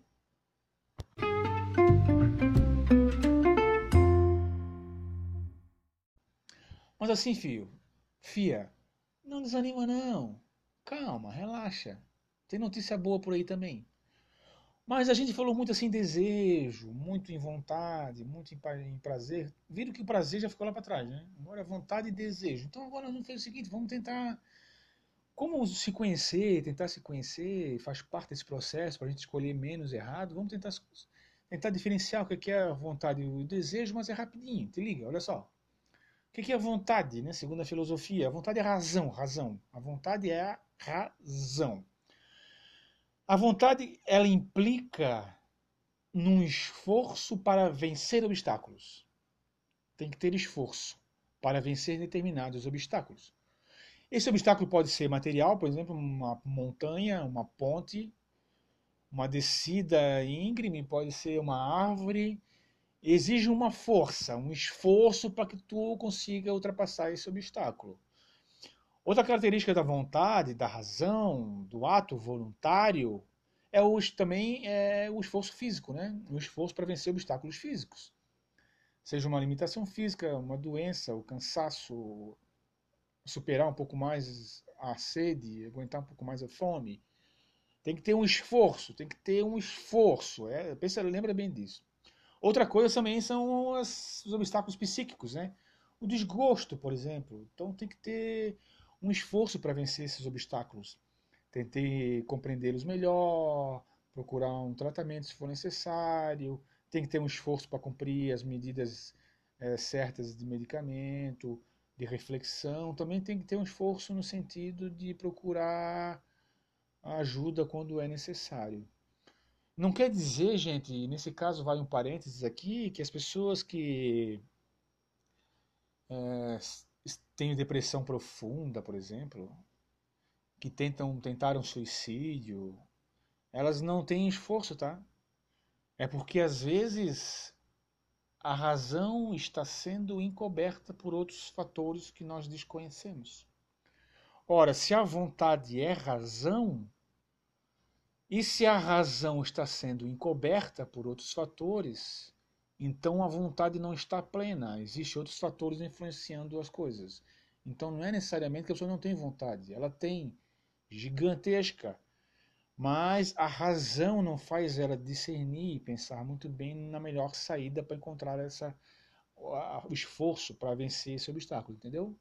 Então não vamos sair igual uns totoca achando que todo mundo que está com depressão ai, é, não tem esforço, não está nem aí, não quer se ajudar. Não, não, não, vamos parar de mudar esse discurso, tá? Porque pode acontecer com a gente e a gente depois vai pensar mil vezes antes de fazer isso. Beleza? Então, assim, o esforço reflete, esse esforço que a gente falou do ato voluntário aí, reflete uma análise. Olha só, esse esforço reflete numa análise. Tu vai ver qual é a melhor forma de, a melhor forma de ultrapassar a montanha, vai ver a melhor forma de ultrapassar essa dificuldade física, tu vai ter melhor forma de ultrapassar, de vencer esse obstáculo psíquico. E essa análise ela resiste aos impulsos. Ou seja, ela se sobrepõe aos impulsos do prazer, entendeu? Então, esse esforço são marcas da vontade. Por isso que se fala força de vontade. Ok? Até aqui tranquilo? Outra característica da vontade é o seguinte, cara. A vontade ela exige discernimento. Tem que ter discernimento do que é bom, do que é mal, o que é difícil, o que é fácil, o que é útil, o que não é, o que faz bem, o que não faz. A vontade ela exige reflexão antes de agir. Tu tem, tu tem que pensar antes de agir milhares de vezes. A vontade exige deliberação. Tu tens que trocar uma ideia contigo dentro da cabeça durante muito tempo, cara. Seja na frente do espelho, seja cagando, seja na hora de dormir, seja enquanto está dirigindo, tem que pensar, tem que trocar essa ideia. Aí deliberação é o seguinte, cara, é tu botar o pró e o contra, e tu se debater, tu fazer uma pergunta, tu mesmo responder, tu mesmo ter o direito à tréplica, à réplica, e tu discordar e tu concordar contigo, entendeu? E aí a vontade também exige avaliação, cara. Ela vai avaliar. Depois que tu tirasse algum tempo pensando nisso tudo, tu vai avaliar. Ah, eu acho melhor esse caminho. Acho melhor isso, acho melhor aquilo. Acho melhor comprar isso, acho melhor comprar aquilo.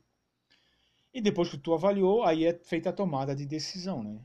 Ou seja, a vontade pesa, compara, avalia, discute e julga antes da ação. A vontade é razão pura. Outra coisa que se outra coisa uma característica importante que é interessante a gente saber é que assim, ó, a vontade, cara, ela só se refere ao que é possível. A vontade só se refere ao que é possível. Ou seja, ela se refere a algo que pode ser ou pode deixar de ser, a algo que vai se tornar real ou a algo que acontece graças ao teu agir. Só coisas possíveis. Vou repetir. Ela se refere a algo que pode ser, que vai deixar de ser, que vai se tornar real ou que acontece graças ao teu agir. A vontade se refere apenas ao possível. Entendeu? a vontade atua, então, assim, concluindo aqui, a vontade atua em vista dos fins, olha só, ela atua, a razão, a vontade, como é razão, ela atua pensando nos fins e também na previsão das consequências de tudo isso.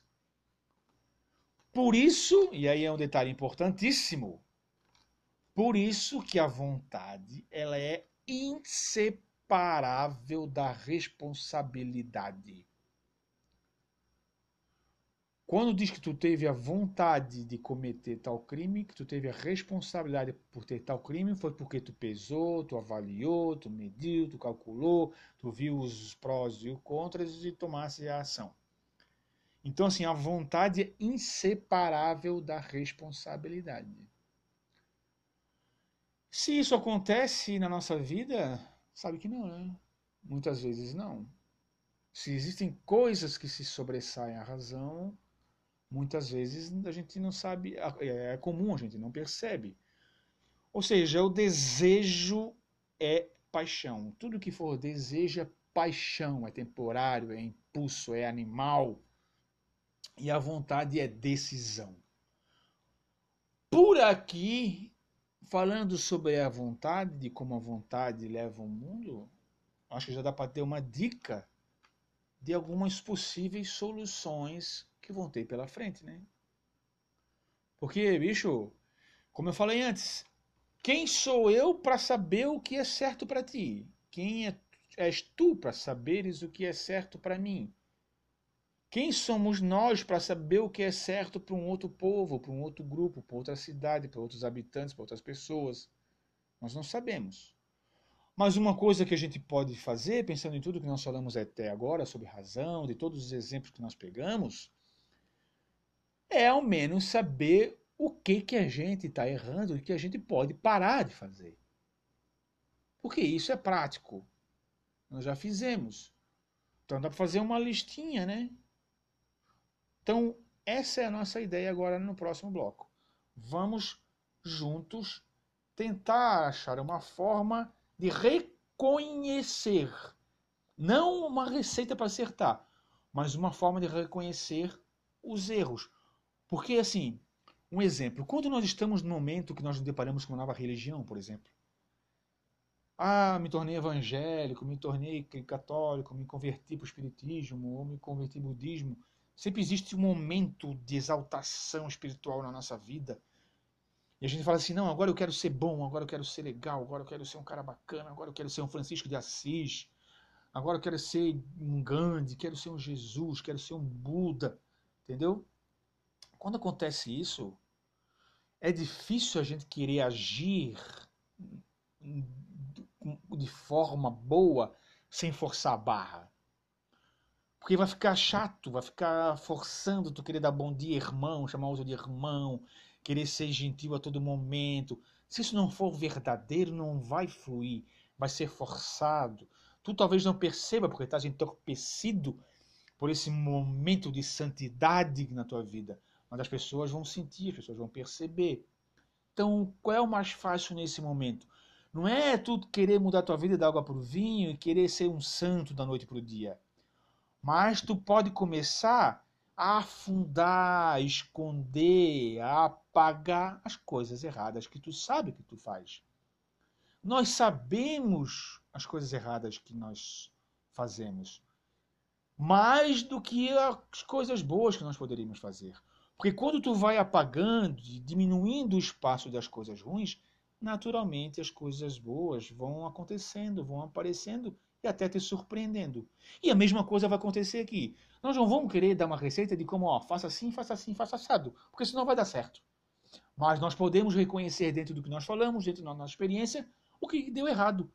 Então nós vamos agora pensar juntos sobre como encontrar algumas soluções para esse maldito problema dessas escolhas que não nos ajudam a achar a tal felicidade.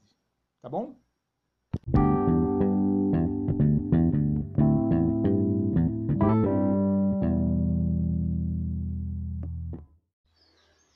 E aqui estamos nós no último bloco desse nosso episódio sobre a busca da felicidade, sobre nossas escolhas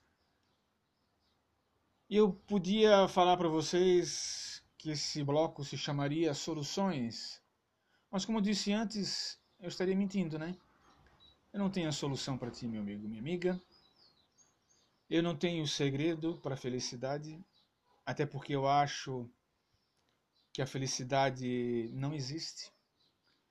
Eu acho que a felicidade é um estado de espírito que hoje, no planeta que vivemos, na situação evolutiva da humanidade nós não estamos aptos a viver. Mas eu acredito, de alguma forma, que possamos viver pequenos estados de contemplação, pequenos momentos de alegria, pequenos momentos de alimentos da alma. E assim eu poderia dizer também que é mais fácil reconhecermos esses pequenos momentos durante a nossa existência do que eu ter a pretensão de achar que tenho uma receita para uma suposta felicidade. Outra razão também que eu não dou o nome de soluções ou receita para a felicidade é que a minha vida, como nós já falamos, a tua vida, a nossa vida, são completamente diferentes. nossas individualidades, o contexto social em que nós vivemos, a vida que nós tivemos, que nós pretendemos ter. Então não faria o menor sentido com que eu achasse que o que serve para mim serviria para ti. Mas desde o início desse nosso papo, tem algumas coisas que a gente pode perceber, que pode ajudar, que pode ajudar que a gente sinta aquela sensação boa das pequenas alegrias um pouco mais. Já que a gente está fadado a essa prisão, as nossas escolhas não são nossas escolhas, não são tão assim nossas escolhas.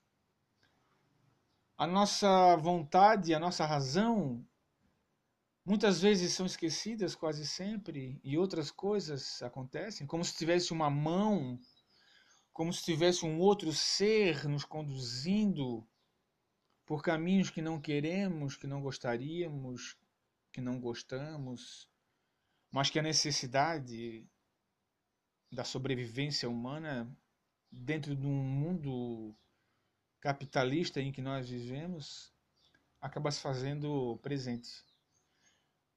Mas baseado no que nós conversamos até aqui, algumas coisinhas foram lançadas. E eu acho que a gente pode chegar num acordo sobre que algumas delas nos fazem bem. Então, ao invés de nós pensarmos que vamos encontrar o caminho da felicidade, vamos ao menos tentar encontrar caminhos para os pequenos momentos de prazer, para os pequenos momentos de alegria da alma. Porque se nós aumentarmos cada vez mais esses pequenos momentos, nós estaremos, como eu disse anteriormente, colocando de lado, colocando para baixo as coisas mais difíceis, os problemas, o sofrimento. Por exemplo, quando nós falamos lá no início sobre Aristóteles, que ele falava que a felicidade é alguém ter bem exterior, bem do corpo, corpo e bem da alma, ele mesmo já sabia que o bem exterior não ia dar muito certo, porque era só um bem exterior, um instrumento que ele podia se acabar, que ele poderia, se não for bem usado, me machucar, prejudicar. Então, ele, tirando isso, temos já algumas respostas. Por exemplo, o bem do corpo. Os bens do corpo, as coisas básicas para manter nosso corpo. O excesso não, mas o básico para suprir nosso frio, o básico para suprir nossa alimentação, o básico para suprir, suprir nossa higiene, nossa saúde. Não é a melhor comida, mas se nós pudermos comer algo que não vai ser ruim, porque nós não somos obrigados a escolher nada que nos faça mal, se a gente puder escolher algo que seja mediano, ou se tu acha que o que tu comes, por mais que seja caro, é bom, e tu podes, isso não vai te acarretar nenhum problema, não vai te fazer diminuir o dinheiro em relação a outras coisas, fica uma dica: os bens do corpo. Mas não esqueçamos que a vontade é sempre razão. Então vamos botar, vamos pesar, vamos analisar o que realmente seria útil para o nosso corpo, para manter a nossa saúde. O que seria útil, não o excesso. E obviamente não sou eu quem vai dizer para vocês o que é o excesso na vida de vocês. O que eu posso instigar e convidar vocês a pensarem é sobre o que é o útil nas nossas vidas. Seguindo mais adiante, lembramos que o tal do Kant lá tirou o prazer da jogada, né? Porque ele viu que até então sempre se falava em prazer e o prazer era muito individual. Então, tirando o prazer da jogada, já meio caminho foi andado. Porque o prazer é momentâneo. Então, não faz sentido tu querer ter felicidade, uma, um sentimento duradouro, se tu adquires um prazer que é instantâneo, momentâneo, que é rápido, que acaba rápido, que supriu o teu prazer naquele exato momento, aqueles exatos minutos, mas que depois acabou. E aí quando tu te reparas, tu estás arrependido porque gastastes o dinheiro que tu não tinhas. te colocaste em situações de desconforto porque tu não tinhas. É como a gente depois da ressaca. Depois da ressaca, algumas coisas perdem a graça. Depois de que nós acordamos no outro dia, muitas coisas que fazemos na noite anterior, movidos pelo entorpecimento do álcool, já perdem a graça. Muitas coisas que nós achávamos legal já nos é desconfortável, já nos é humilhante. Muitas vezes entorpecidos, tanto pelo álcool como pelos prazeres momentâneos, a gente ofende, a gente humilha, a gente briga, a gente se excede. E no outro dia, depois da ressaca, sempre vem aquele pezinho na consciência. Então, quando o Kant tira o prazer da jogada, ele está querendo que a gente comece a pensar um pouco mais e não dê tanta atenção quando aparecerem esses sintomas de prazer, essas vontades momentâneas. E algumas perguntas, duas perguntas nós podíamos fazer, né, de vez em quando na nossa vida, no dia a dia. O que eu vou fazer agora? A escolha que eu vou fazer agora é útil? Essa escolha vai ser útil na minha vida? Realmente útil? Vai me ajudar a ser melhor não só comigo, mas vai me ajudar a ser melhor com os outros?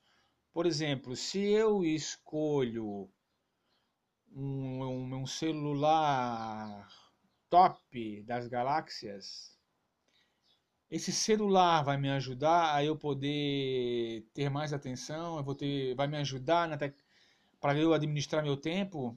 Eu vou poder então poder ter mais tempo com a minha família. Eu poder, vou poder ter mais tempo comigo mesmo? Ou eu, eu comprei e fiz essa escolha que vai exigir que eu abra mão de tempo, porque o celular é muito top, vai muito dinheiro, então eu vou ter que trabalhar um pouquinho mais, quem sabe? Ou então que eu vou ficar mais obcecado por outras funções do celular, por outros aplicativos, por outras redes sociais, vai piorar a minha situação diante do próximo, do amigo, da família. Quando eu compro algo para mim é útil, realmente vai me ajudar, e não ajudar no sentido só individual, né, meus amigos? Porque tem que fazer bem para a gente, com certeza tem que fazer bem para a gente. Mas não adianta eu querer algo que faça bem para mim e acabe me tirando do contexto social, do coletivo, da sociedade, do meu núcleo familiar, do meu núcleo de amigos me isolar de alguma forma? Então, junto dessa pergunta se é útil, a gente tem outra pergunta: é bom? O que eu vou escolher agora é bom? Me faz bem? Vai me fazer bem? Vai me fazer bem para a alma? Vai me fazer bem para administrar meu tempo? Vai se fazer bem para suprir as necessidades do meu corpo? Por exemplo, eu posso achar que uma garrafa de vodka vai fazer bem. E posso achar que é útil. Agora, se nós analisarmos o que acontece decorrente disso, nem todo mundo que toma uma garrafa de vodka faz merda. Mas muita gente que faz merda, geralmente movido pelo álcool, tem esse questionamento no dia seguinte. E aí? Valeu a pena? Foi realmente útil? Útil? Foi bom? Porque se foi temporário, fugaz, rápido, que passou rapidamente, já é prazer. E enquanto aumenta a sociedade, porque pode perceber que nós estamos sempre falando agora, porque desde o início nos debates sobre felicidade, sobre vontade, sobre fazer bem, alegrias, sempre está o outro, nunca está o indivíduo. O indivíduo já foi tirado do debate faz tempo. E aumenta a sociedade, lembra que nós falamos que aumenta a sociedade, aumenta o coletivo, aumenta a tua rua, teu bairro, e também aumenta o sentimento de frustração, sentimento de insatisfação. O sentimento de individualidade aumenta, começamos a ser mais egoístas, começamos a ser mais territoriais, começamos a prestar mais atenção em nós mesmos. Ora, não somos mecanismos iguais da sociedade? Não somos importantes, não somos peças fundamentais do motor da humanidade, da sociedade que faz mover o mundo? Então, isso quer dizer que se eu sou importante, o outro também é importante. Então, como dizia aquele Camus, Albert Camus, a vergonha de ser feliz sozinho, tanto em usufruir sozinho do momento de felicidade, como também de ser feliz sozinho diante das calamidades do outro. E se a gente começasse a olhar o outro? Se a gente começasse a perceber o outro? Jesus também disse: Não fazer ao próximo o que tu não queres que faça a ti. Só que ele não falou só isso, dizendo: Não faça ao outro que não queres que faça a ti, e dê as costas e vive a tua vida. Ele também disse: Amai-vos uns aos outros. Ele pede um passo a mais nisso tudo. E se a gente começasse também a fazer com que o outro se sentisse objeto de amor também? E se a gente começasse a fazer com que o outro fosse também um objeto de preocupação de nossa parte? Perguntar como está, perguntar como vai, perguntar se está bem. De repente você viu uma postagem nas redes sociais meio triste de alguém, de algum amigo, de algum querido, pergunta como é que ele está de verdade. Como é que estão as coisas? E se a gente começasse também, já que a gente gostaria de, de alguma forma ser notado, se a gente começasse a notar a presença do outro? Dar um bom dia na rua, dar um oi, e aí, tudo bem? Como é que vão as coisas? Fazer com que o outro não seja mais um ser invisível diante de nós. E se a gente começasse também a ouvir a opinião do outro? O que o outro nessa sociedade, nesse coletivo do qual eu faço parte, o que esse outro tem para dizer? E se nós fôssemos indulgentes com o fracasso dos outros, como gostaríamos que fôssemos, fossem indulgentes com nossos fracassos? Se diante dos nossos fracassos na vida, se nós fôssemos um pouquinho mais benevolentes com o fracasso alheio, não, não confundam isso com erros. Não quer dizer que a criatura matou, nós temos que ser bondosos, nós temos que ser bondosos com o criador, com a criatura não com a obra, não com o pecado, já dizia Jesus. A morte do pecado, não do pecador. Mas nas falhas do dia a dia. Quando alguém falha, quando alguém fale, perdeu o emprego, deu um projeto errado, alguma coisa não deu certo, e se nós fôssemos um pouquinho mais benevolentes com esse fracasso alheio? E não expuséssemos, e não ríssemos, e não jogássemos na cara as verdades que levaram a ele a ter aquele fracasso, que não são tão diferentes de nós. E se a gente também pudesse atender um pouquinho as necessidades dos outros? Nós sabemos o que a pessoa que está próxima de nós está passando? Nós sabemos o que as pessoas dentro do nosso lar estão passando? Nossos companheiros e nossas companheiras? Qual foi a última vez que nós paramos para conversar com essa pessoa?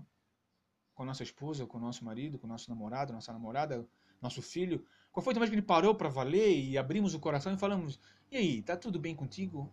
O que tu tá precisando? E se nós começássemos a ver outros, os outros como alguém? Todos são alguém. Alguém não é só quem tem sucesso, quem teve êxito, quem é um milionário. Mas se todos fossem alguém, a gente parasse de usar a palavra ninguém para se referir a quem é fracassado. Não seria uma boa iniciativa? Não estaríamos fazendo com os outros o que não gostaríamos que fizessem com nós? Porque perceber o outro, cumprimentar, dar um bom dia, dar um oi, mesmo que seja um estranho passando na tua frente, no teu lado, é notar a presença também, é fazer com que ele se sinta sujeito de amor. Não tratar com grosseria.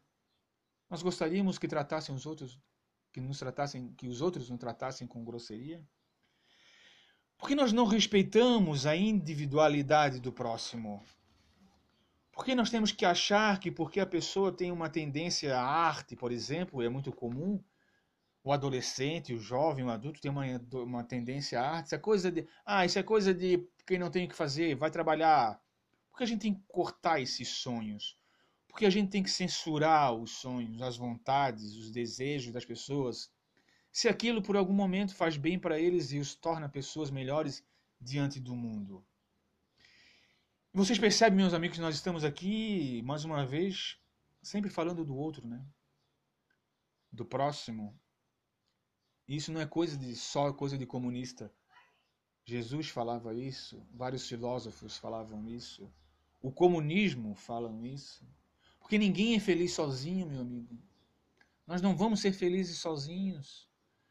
E para tu ser feliz com o próximo, há necessidade de que tu contribua com o próximo, que tu ajude o próximo, que tu ajude o próximo, que tu ajude esse mecanismo, que tu lute nesse mecanismo para se libertar do que tu acha que está te aprisionando e que tu possa ajudar o próximo, que isso possa fazer bem para o coletivo.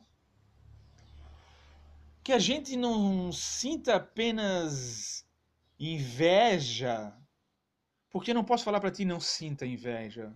É impossível. Mas eu posso falar assim, quando sentires inveja, olhe um pouquinho para ti, para tuas coisas. Mede as coisas que tu tens. Será que é tão ruim que tu conquistou até agora de coisas boas? Porque nós conquistamos coisas boas durante a vida. Será que é tão ruim que a gente que eu sentir inveja de algum momento do outro? E por mais que a gente sinta inveja, tentamos controlar isso, botar a razão na frente e pensar: eu tenho conquistas boas, eu também fiz conquistas boas que me fazem bem. E quando nós falamos no, na parte da dependência, que somos dependentes de várias coisas, e uma delas nós somos dependentes de um empregador, muitas vezes esse caminho é uma, é uma, não tem saída, né? Vamos dar um valor então para alguns hobbies. Por que a gente não dá um valor para alguns hobbies, alguns hobbies que a gente gosta? Porque, sei lá, vai jogar beisebol, conhece beisebol? Vai jogar beisebol, praticar um esporte diferente, vai ter, jogar o teu futebol, vai pescar, vai jogar jogos de tabuleiro, vai jogar xadrez. Já pensou em fazer isso? Ah, mas eu não tenho tempo. Então, o que está ocupando esse teu tempo de tal forma que tu não tens um tempo para uma coisa que tu gostas? E obviamente o que eu estou falando aqui não é faça isso, faça aquilo, faça aquilo outro. Estou dizendo, faça alguma coisa que tu gosta, que tu sempre gostou quando era adolescente, e essa vida, esse mecanismo da sociedade te levou a parar de fazer, e que tu tens uma vontade lá dentro, tocar um instrumento. Por que tu não fazes isso? Por que não tenta experimentar essa, isso? Não tens a obrigação, não, outra coisa, tu não pode ter obrigação de ocupar o tempo livre. Tem que falar, ah, tempo livre é coisa de vagabundo. Meu amigo, tempo livre não é pecado tu ficar livre nele. Não é pecado que tu fique livre. Vai ver a capivara comer grama ali. Vai andar na praça sem nenhuma outra intenção. Nenhuma. A única intenção, andar na praça. Sentar no banco, ver a gente, ver o povo, ver os cachorros, ver o mar, ver o mato, ver a paisagem, só isso. Fica ali. Senta ali um pouquinho. Já pensasse em caminhar no teu bairro? Redescobrir o teu bairro? Qual foi a última vez que deu uma caminhada numa rua próxima de ti, do teu bairro? Ver as coisas novas, prédios novos, lugares novos. Olha como está diferente isso aqui. Vamos redescobrir o nosso espaço de uso, vamos redescobrir a nossa sociedade, o que o está escondido. Vamos nos redescobrir durante esses momentos. Vamos nos repensar. Qual foi a última vez que a gente viu algum amigo antigo? Algum amigo distante? Ah, mas a pessoa mora longe. Pô, manda um WhatsApp. E aí, meu? Como é que tu tá? Faz tempo que a gente não se fala. Que legal, vamos nos falarmos. E aí, como é que estão as coisas? Que legal, vamos ter esses momentos de prazer conversando com esse amigo, com essa amiga. E um amor antigo? Se tu podes de alguma forma, já pensasse em dar um oi para um amor antigo? Ah, o amor, o amor, o amor, o amor, o amor. Quem já sentiu o amor uma vez nunca esquece. Ele sempre habita, ele sempre floresce, ele sempre vai fazer com que tu nunca seque, que tu nunca apodreça. E esse amor antigo que faz tempo que tu não vê? Já pensasse em de repente procurar, dar um oi, ver como é que tá? Vai que, né? Vai que. E junto disso, como nós falamos muito durante todo esse processo, e agora aqui nós estamos fazendo isso agora, Pensar mais. Nós estamos falando sobre pensar, sobre refletir. refletir sobre nossas escolhas, pesar sobre nossas escolhas, pensar sobre a nossa vida, a vida de quem está ao nosso lado, a nossa relação com a sociedade. E, meus amigos, isso é filosofia. Não precisa ser doutor, mestre, aluno. Eu não sou, não tenho nem faculdade de filosofia. Então, mas a filosofia é isso, é pensar. Então vamos gostar, vamos fazer esse exercício mais vezes. Sempre que a gente vê uma ideia, sempre que a gente vê alguém falando alguma coisa, a gente vê alguma coisa, vamos pensar sobre isso. E pensar coisa básica, pensar coisa mínima. Se tiver interesse, se começar a interessar, vamos procurar um livrinho. Vamos procurar outras informações. Tem um monte de palestras no YouTube sobre o assunto que tu gosta, solidão, felicidade, sei lá. Vamos pensar na nossa relação com a sociedade. Vamos ter consciência, pensar um pouco mais, que também nós não somos tão livres assim.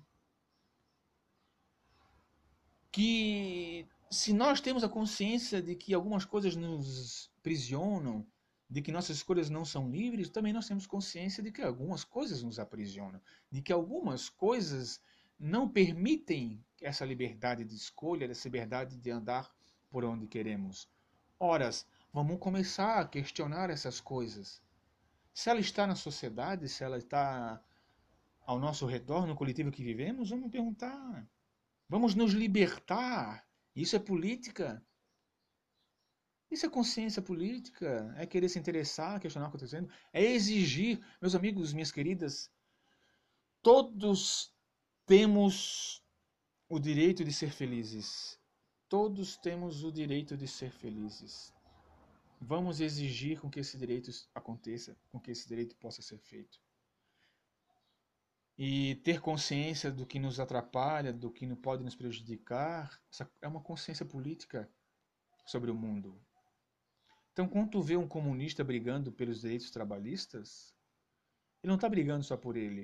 Ele está brigando por ti, para que tu possa ter esse outro tempo, esse minuto de paz, esse minuto de tranquilidade para que tu possa ser justamente recompensado pelo que tu faz, pelo trabalho que tu dás, que tu vendes, pela tua inteligência, pela tua força que tu vendes, para que tu não precise afundar num trabalho de 10 horas e depois possa chegar em casa e dormir cansado, sem sequer poder brincar, sem sequer poder se comunicar com a tua família. Quando tu vê alguém brigando sobre isso, cara, não precisa xingar, deixa a pessoa lutar. Porque, porque tu querendo ou não, as conquistas que eles vão querer vai servir para ti de alguma forma. Então, assim, ao invés de sair xingando, sair coisando, procura saber. Por que, que a pessoa fala sempre nisso? O que está acontecendo? E aí tu vai ver muitas coisas novas no mundo se abrindo, tu vai vendo as prisões, as coisas que te aprisionam. E tem uma frase que eu não lembro de quem é que fala: a gente só percebe que está preso quando a gente vai andar e sente a corrente aprisionando nossos pés. Se a gente estiver sempre parado, nós nunca vamos perceber o peso da corrente. Agora, se a gente sai, se a gente se levanta e a gente vai dar o primeiro passo, nós vamos perceber a corrente que nos aprisiona e vamos tentar nos libertar. Vamos saber o, que nos aprisiona e vamos saber quais os caminhos para nos libertar. E por último, meus amigos, finalizando esse bloco, vamos alimentar a nossa alma de coisas boas, de ações boas, de sentimentos bons, leitura boa, atitudes boas. Vamos alimentar nossas, a nossa alma, porque depois que nós morremos, eu sou espírita, sou cristão e sou comunista. Não sei qual é a tua ideologia de vida, mas para nós espíritas a vida continua. E a única coisa que nós vamos levar para depois é o conhecimento adquirido, os valores morais adquiridos, as coisas boas, os sentimentos bons que adquirimos. Então, meus amigos, não se sintam bosta. Não ouve, não baixe a cabeça quando tu ouvir alguém dizendo que tu és uma bosta, porque tu é um fracassado, porque tu não é ninguém. Segue em frente. Procura saber, coloca a razão à frente de tudo e te liberta. Vamos nos libertar.